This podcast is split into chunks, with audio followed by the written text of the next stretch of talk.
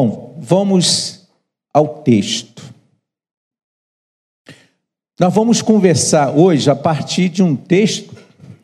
Acho que quase todos os textos da Bíblia são conhecidos, né? Quem já leu a Bíblia algumas vezes conhece todos os textos, mas são textos, tem, há textos que são, digamos, que saltam mais aos olhos e a gente sabe mais de cor até. Talvez esse, seja um texto que vocês sabem de cor.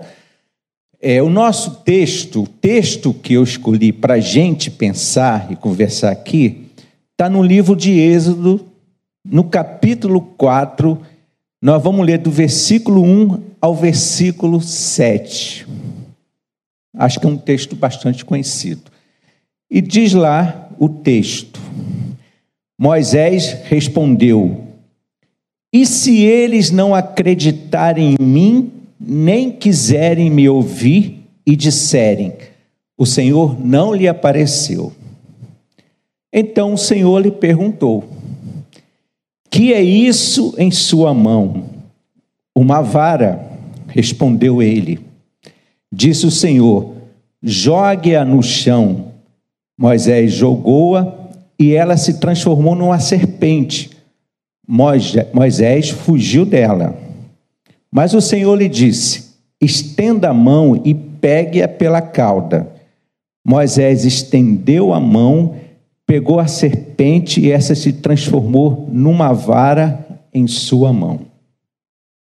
E disse o Senhor: Isto é para que eles acreditem que o Deus dos seus antepassados, o Deus de Abraão, o Deus de Isaac, o Deus de Jacó, apareceu a você. Disse-lhe mais o Senhor: Coloque a mão no peito. Moisés obedeceu e, quando a retirou, ela estava leprosa, parecia neve. Ordenou-lhe depois: Agora coloque de novo a mão no peito. Moisés tornou a pôr a mão no peito e, quando a tirou, ela estava novamente como o restante de sua pele. Senhor, nós estamos diante da Sua palavra e a Sua palavra tem prerrogativa, tem prioridade sobre a nossa capacidade. E nós te pedimos que o Senhor nos ilumine, que o Senhor nos capacite para que toda vez que lermos ou meditarmos na tua palavra, o Senhor mesmo nos, nos use, o Senhor mesmo nos ilumine para entendermos as lições que o Senhor quer para as nossas vidas, para a nossa caminhada. Em, em nome de Cristo, amém e amém. Bom, irmãos, eu não sei se vocês vão lembrar, eu vou falar aqui, Dibes em busca de si mesmo. É o nome de um livro. Não sei se vocês, se todos conhecem esse livro. Provavelmente aqui alguns conhecem. Dibes em busca de si mesmo. É um livro, e eu li esse livro há mais ou menos, mais do que para menos, 30 anos atrás. Pouco, pouco mais de 30 anos. No início da faculdade de psicologia. Já tem tempo, né? Provavelmente não é do tempo em que Dom jogava no Andaraí, mas era do tempo em que um cristão evangélico, ao fazer ao ingressar numa faculdade de psicologia, não era muito bem visto, porque se dizia que iria perder a fé. Hoje, numa turma de 55 alunos, que era a minha turma, apenas haviam dois evangélicos, eu e uma outra colega. Hoje, numa turma de 50, 40 são evangélicos. Entre 10 pastores, 11 são psicólogos. Acho eu, né?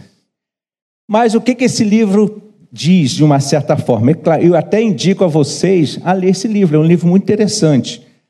Esse livro, exatamente por conta dessas questões de que um cristão evangélico, naquela época, cursar psicologia não era muito bem visto, esse livro foi um livro de entrada no meu curso acadêmico. E esse livro, além de ser uma delícia de leitura, ele reforçou muito a escolha que eu tinha feito. É claro que ao longo da caminhada eu conheci outras pessoas que reforçaram isso também. Aqui eu tenho a Cristina, que foi contemporânea de faculdade, pastor Olavo, que foi um dos meus professores na faculdade, isso acabou reforçando muito aquela ideia, é, reforçar muito o compromisso e a ideia e o desejo que eu tive de fazer psicologia e que eu não iria perder a fé, porque encontrei algumas pessoas. Mas esse livro é muito interessante, que conta a história de um menino que não falava, não brincava e se comportava de forma inadequada segundo os padrões da sociedade da época. Esse menino, após um processo de ludoterapia, ele vai se desenvolvendo. Ele mostra-se assim extremamente inteligente e perspicaz. O seu QI era elevadíssimo. E no decorrer do processo ludoterápico, ele vai se desenvolvendo como pessoa. Daí o título Dibes, que era o nome fictício do menino, em busca de si mesmo. E é sobre isso que eu quero conversar, em busca de si mesmo. E se a gente voltar ao texto do que nós acabamos de ler, como eu falei, o que salta os olhos à primeira vista é o que você tem nas mãos. Essa é uma das possibilidades do texto, porque nós sabemos que as narrativas bíblicas são fonte inesgotáveis de conhecimento e reconhecimento da existência e das questões humanas e de suas facetas. Mas o que eu quero conversar está não no que salta os olhos, mas nas entrelinhas do texto. E o que aparentemente não salta os olhos, por exemplo, a gente encontra lá no versículo primeiro, na objeção que Moisés faz ao chamado do Eterno. E se eles não acreditarem em mim? E se eles não acreditarem em mim? que de uma certa forma o versículo 6 também vai nos ajudar. Coloque a mão no peito, ou seja, coloque a mão dentro de você. Olhe para dentro de si. Portanto, o que a gente vai conversar é em busca de si mesmo a partir do que há nas entrelinhas do texto e não daquilo que salta imediatamente aos olhos. O que eu quero chamar a atenção é exatamente isso: que os textos, as narrativas bíblicas, é uma fonte inesgotável de conhecimento. Precisamos ir além daquilo que salta aos olhos. É claro que talvez a partir desse texto, vocês, e eu já ouvi, algumas mensagens sobre o que você tem nas mãos. Faz parte do texto, mas não é sobre isso que eu quero conversar. Porque não é sobre poder, mas sobre o que está nas entrelinhas do texto, sobre exatamente em buscar a si mesmo. Por isso a gente precisa retornar um pouco, retornar à história de Moisés. E aí, retornar à história de Moisés é a gente voltar lá no capítulo 1 capítulo 2 e o capítulo 3, para chegarmos ao capítulo 4. O nome Moisés, todo mundo sabe aqui, né? Moisés significa tirado das águas, porque das águas foi tirado. Mas o nome Moisés, na verdade, ele é um nome egípcio. Ele é um nome, ele tem uma raiz egípcia. Por exemplo, Ramsés, Tutmoses, que eram faraós, possuíam a mesma raiz do nome Moisés. Tira Rams, tira o Ra, que é o prefixo, e tira Tut. Vai ficar Moisés, Messés, Moses, Moisés, que significa filho ou nascido de. Os faraós adotavam esses prefixos, Ra ou Tut, que significavam filhos nascidos de uma divindade. Moisés não tinha esse prefixo no nome, até porque ele não era egípcio de nascimento, mas ele foi criado na corte egípcia. E aí, esses prefixos significavam assim que as pessoas que tinham esses prefixos e, portanto, filhos ou nascidos de uma determinada divindade recebiam proteção dessas divindades. Bom, a gente não precisa ir muito longe. Aqui no Brasil, há um tempo atrás, as pessoas davam o nome de santos e santas aos, seu, aos seus filhos e filhas como forma de proteção. Existe até uma música, né? Pais e filhos, que o autor diz assim: Meu filho terá nome de santo, como forma de proteção. É claro que Moisés, quando a filha de Faraó dá o nome Moisés, porque ele foi tirado ou nascido ou ressurgiu da água. Na época do nascimento de Moisés, vocês devem lembrar, lá no capítulo 2, que havia um decreto de Faraó, porque o povo judeu, hebreu, estava se proliferando cada vez mais, crescendo, se multiplicando. E aí a gente tem lá um decreto do Faraó para que todos os filhos dos hebreus de sexo masculino fossem afogados, fossem mortos. Bom, a mãe de Moisés conseguiu esconder Moisés durante três meses. Não podendo mais esconder, o que ela faz? Coloca Moisés no cesto e o coloca no rio Nilo, preso a alguns juncos. A filha de Faraó estava se banhando e percebeu aquele cesto e pediu uma de suas criadas que buscasse aquele cesto. E ao retirar o cesto, ali havia um menino a irmã de, de Moisés, vendo tudo aquilo, falou assim: Você quer que eu leve esse menino para que seja amamentada por uma mulher dos hebreus? Ela, sim. E Moisés foi amamentado. Diz o texto que após o desmame, não diz a idade, mas diz que após Moisés ser desmamado, Moisés foi para a corte de Faraó e foi educado nessa corte de Faraó. Bom, só que Moisés, além dele ter sido educado na corte de Faraó, na alma de Moisés havia a conexão com o seu próprio povo. E aí Moisés, andando aos 40 anos, ele viu um egípcio maltratando um hebreu. E Moisés o mata. Ele foi perseguido, foi descoberto por esse crime, e Moisés foge e vai se refugiar nas montanhas de Midian. Vocês conhecem a história. No capítulo 3, Moisés já está casado, com uma família formada, e Moisés é pastor de ovelhas. E aí Moisés, como pastor de ovelha, procurando outros pastos, pastos melhores, ele vai procurando. parece que Moisés está sempre à procura de algo. Que ele está sempre andando, caminhando e buscando e procurando algo.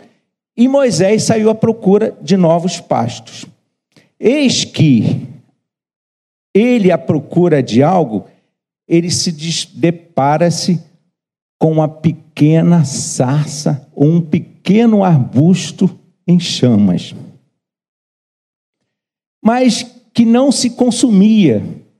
O arbusto estava em chamas, mas não se consumia. E no meio desse arbusto, ele ouve a voz de Deus.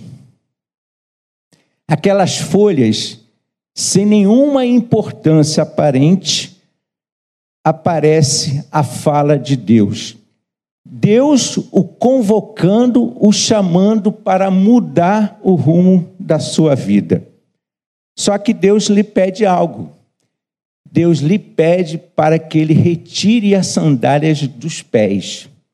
Retirar as sandálias dos pés significa despojar de tudo aquilo que Moisés já estava acostumado e moldado. Retire as sandálias dos seus pés.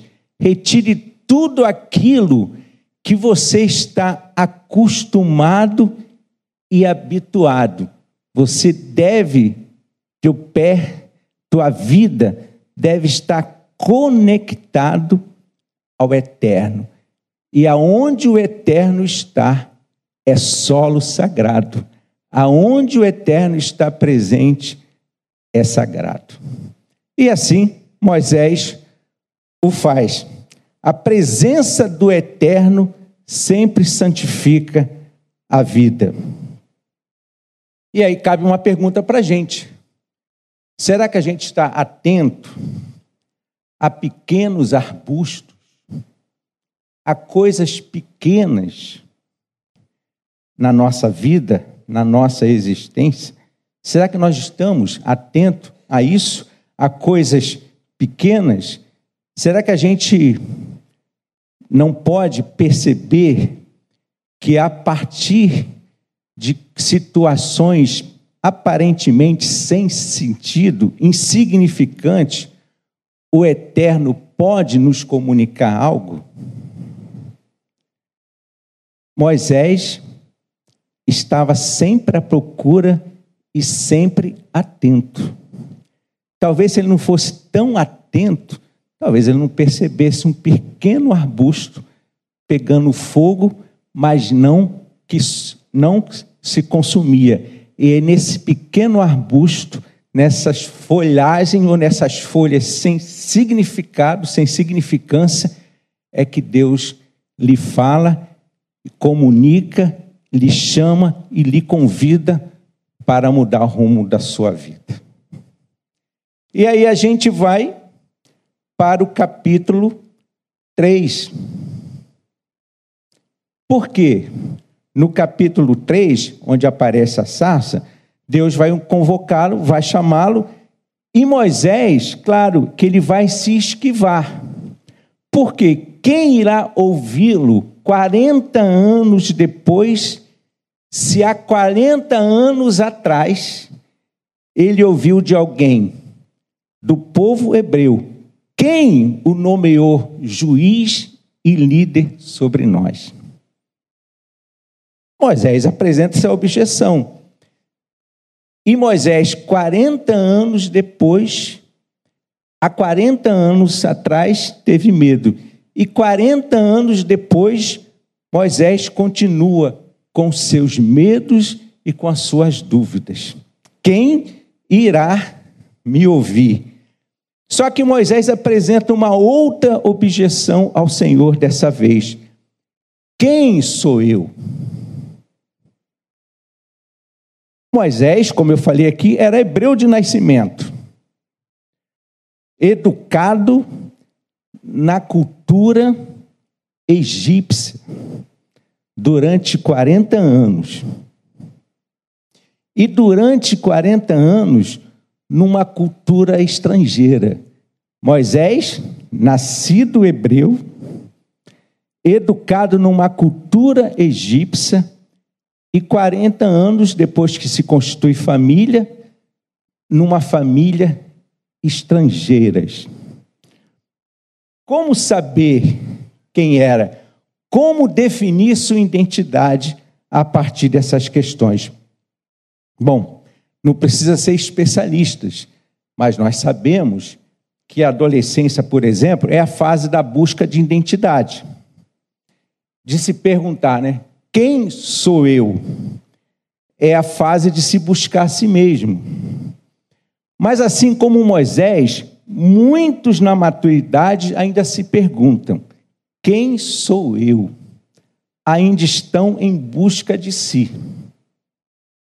E uma coisa interessante no texto é que Deus não responde e não afirma nada a respeito de Moisés. Deus não infunde em Moisés uma autoimagem positiva, porque Deus não é insuflador de egos. Mas Deus afirma a respeito dele mesmo: Eu estarei com você capítulo 3, versículo 2. Então, irmãos, o fator decisivo na história de Moisés não depende de quem ele é, mas de estar junto de um Deus que é. O fator decisivo na vida de Moisés não depende de quem ele é, mas de estar junto de um Deus que é. O fator decisivo na minha vida, na sua vida, não depende de quem somos, mas de estarmos juntos de um Deus que é. Eu sou o que sou, o Senhor disse. Deus se define a partir dele mesmo. E nós nos definimos a partir de Deus. Quando Deus fala, eu sou o que sou, é como se Ele estivesse falando para a gente: eu sou, tu és tu serás. Eu sou, tu és, tu serás. A nossa história, o fator decisivo na história, na nossa história, não depende de quem somos, mas de quem estamos juntos, de estar junto de um Deus que é. É a partir dessa relação que o povo hebreu passa a ser povo de Deus. E é a partir dessa relação que Moisés se conhece e se reconhece.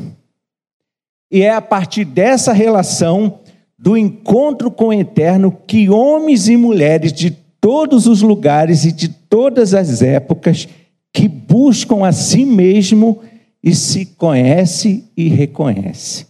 É a partir dessa relação do encontro com o eterno que homens e mulheres de todas as épocas, de todos os lugares, que buscam a si mesmo têm a possibilidade de se conhecer e de se reconhecer enquanto pessoa.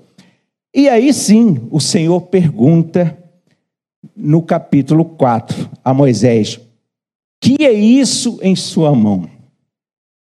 E Moisés responde: Uma vara. E essa vara se transforma numa serpente. Irmãos, o Senhor, como alguns pensam, não está concedendo poder aqui a Moisés.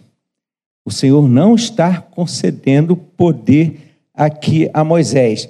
O Senhor está sinalizando que quando não se conhece, até o que nós temos nas mãos, e mãos aqui pode ter uma função metonímica, que significa a pessoa, por mais inofensivo que pareça, pode ferir e matar. Quem não se conhece, Deus não está dando poder a Moisés. Deus está sinalizando para ele que até o que temos na, nas mãos, por mais inofensivo que pareça, se não nos conhecemos, pode ferir e matar. Parece que ter alguma coisa nas mãos nos define, diz alguma coisa sobre nós. Adivinha o que eu tenho na mão? Uma brincadeira de criança. Na minha época, as crianças faziam isso. E claro que faziam isso através de algum objeto ou até de algum dinheiro. Adivinha o que eu tenho nas mãos? Hoje, claro que as crianças talvez continuem brincando sobre isso. Adivinha o que eu tenho nas mãos? Só que a brincadeira é, né? Um S10 Plus, um iPhone 11, 12, 13, 14, vai por aí afora. Mas adivinha o que eu tenho nas mãos? Parece que ter alguma coisa nas mãos nos define diz alguma coisa sobre a gente. Quando eu era adolescente, eu pensei que ter algo nas minhas mãos me levaria a fazer parte de um grupo, um grupo que era temido pelos outros alunos, mas que era mal visto pelos professores. Era um grupo de três ou quatro pessoas, de três ou quatro colegas, que eles usavam drogas. Na época, eles usavam afetaminas. Eu sei porque eles ficavam entre si, só que assim, eles eram. Não é que eles fossem bem vistos pelos colegas, mas eles tinham, digamos, a ideia de que eram os caras. E aí eu vi eles com uma, a mão cheia de comprimidos amarelos. Eu achava que fazer parte daquele grupo, eu teria a mesma referência dos outros que eles. E aí, num determinado fim de, fim de semana, é, em determinado fim de semana, a gente estava num lugar, quer dizer, eu estava num lugar e eles estavam juntos. E aí, o que, que eu fiz? Achei que, tendo algo em minhas mãos, me definiria. Eu comprei confete, aquelas pastilhas de chocolate, separei todas as pastilhas amarelas e coloquei no bolso. E cheguei perto deles. E peguei no bolso, abri e mostrei. Quando eles olharam assim, eles vieram avançando. Eu falei, não, e joguei tudo na boca. Achei que o que eu tivesse na mão me definiria. É claro que eu nunca usei drogas, até porque os meus pais sempre me orientaram nesse sentido. Mas, enquanto adolescente, a gente pensava nisso. Achei que ter algo nas minhas mãos me definiria. Não nos define. Há pessoas que se deixam morder pelos símbolos de poder em suas mãos. Confundem ter com ser a potência. Esse lugar de potência só pertence a Deus. Vocês devem lembrar dos gladiadores em Roma. Eles é que definiam quem deveria viver ou morrer. Se o polegar direito estivesse assim, viveria. Se tivesse assim, abaixado, a pessoa morreria. A caneta na mão de alguns juízes, o WhatsApp espalhando fake news, e até a Bíblia na mão de algumas pessoas. Deus ainda ordena a Moisés: coloque a mão no peito. E ao tirar a mão está leprosa. Moisés tornou a pôr a mão no peito e quando ela tirou, ela estava novamente como o restante de sua mão, diz o texto. O que, que isso diz para a gente? O encontro com o Senhor é sempre transformador do que está dentro de nós. O encontro com o Senhor é sempre revelador de quem somos. Foi assim na vida de Abraão, na vida de Jacó, na vida de Paulo, na vida de Pedro, que era cheio de mimimi. O encontro com o Senhor é sempre transformador do que está dentro de nós e revelador de quem somos. A história de Moisés mostra sua caminhada de fé e de vida. A história de Moisés serve como um espelho para a nossa caminhada de fé e de vida, cheia de interrogações. A busca por si e a resposta à pergunta: quem eu sou, não terá fim, não deve ter fim, mas deve ter um começo. esse começo é sempre o um encontro com o Senhor, hoje e sempre, e que Ele nos abençoe. Amém? Vamos fazer mais uma oração? Pai, quero te dar graças porque o Senhor fala, o Senhor nos acompanha, o Senhor nos transforma, o Senhor nos revela. Quero te pedir que na nossa caminhada de vida e na nossa caminhada de fé, o Senhor sempre venha ao nosso encontro e nesse encontro as nossas vidas sejam transformadas e reveladas, para que novas pessoas, para que novos propósitos, para que novos chamados, para que novos acontecimentos ocorram na nossa vida. Que o Senhor Deus não nos permita perder o senso da busca de si e a pergunta de quem eu sou, mas entender que buscar a si é estar no encontro contigo e de quem eu sou é definido a partir da minha relação com o Eterno. É a minha oração em nome de Cristo. Amém e amém.